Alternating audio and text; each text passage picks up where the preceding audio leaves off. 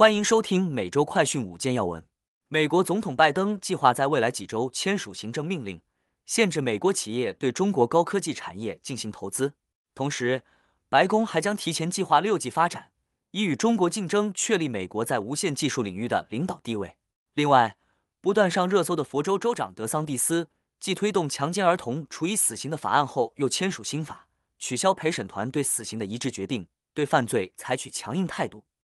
带您关心详细新闻内容。首先带您来关注的是，拜登拟签署行政命令，限制美企投资中国高科技产业。彭博社周四二十日报道，总统拜登计划在未来几周内签署一项行政命令，恐要限制美国企业对中国关键经济领域的投资。此前，拜登政府已经就该措施进行了近两年的讨论。据传，将在下个月十九日于日本召开的七大工业国 G7 广岛峰会前后付诸行动。根据报道称，该行动将标志着长达数年美国针对中国的经济限制进入新阶段。在前总统特朗普任内，美国已针对中国进口商品加征关税，最近更是加大了对美国关键技术出口的限制。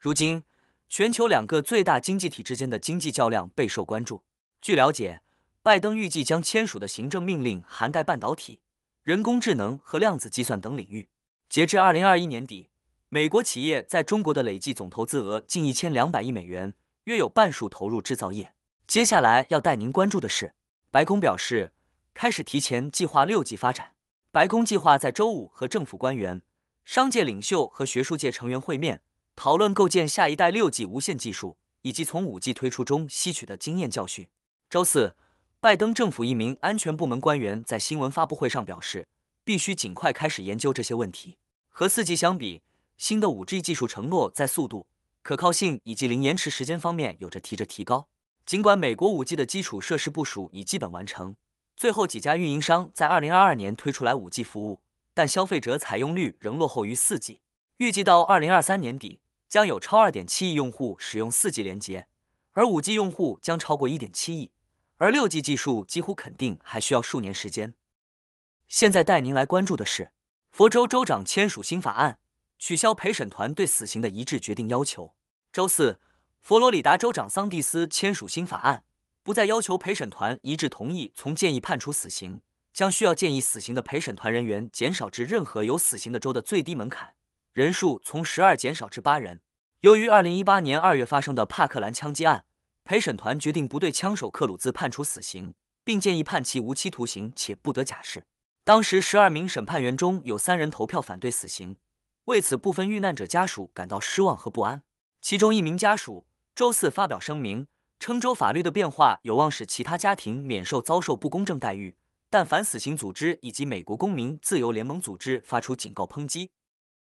接下来带您关注的是廉价牙医费用。墨西哥小镇每年吸引数十万美国客，每年有数十万名美国人越过墨西哥边境来到洛斯阿勒戈多涅斯小镇，寻找牙医进行根管治疗和瓷牙贴片。据统计，光是该镇四条主要街道就有约六百名牙医，所提供疗程价格比美国便宜许多，甚至直接称洛斯阿勒戈多涅斯是旧齿城。尤其是每年十一月到隔年四月的旺季期间，前往旧齿城的美国人几乎和镇上的七千多名居民一样多。即便是在酷热的夏季，每天也约有两千多人从加州、亚利桑那州或新墨西哥州来到此处。即便今年三月传出墨西哥小镇马塔摩罗斯发生数名美国人被绑架谋杀的案件，当地医生观察仍看不出患者人数有减少的迹象。由此可见，廉价的牙科治疗极度吸引着有需求的美国人。最后带您关注的是，注意，洛县帕萨迪纳土狼暴增。帕萨迪纳市议员泰伦汉普顿周三十九日警告，我们城市的土狼数量正在暴增，他们不再害怕人类。相关官员正在讨论该市面临土狼激增的情况，这对居民和宠物来说是越来越大的威胁。临时公共卫生主任曼努埃尔·卡莫纳告诉市议会成员，二零二二年帕萨迪纳市民服务中心报告了一百五十九起土狼相关的通报，且根据报道，其中有十几起与宠物受伤或死亡有关，所幸没有人员受伤。汉普顿呼吁相关单位应该共同努力控制土狼数量，让土狼恢复对人类的恐惧。帕萨迪纳居民若有目击土狼或遭遇土狼攻击，可致电六二六七四四七三一一通报。以上是今天的每周快讯五件要闻，更多完整新闻内容，请关注凤凰美洲台微信、隐私、脸书、小红书、TikTok、油管、推特等各社群平台。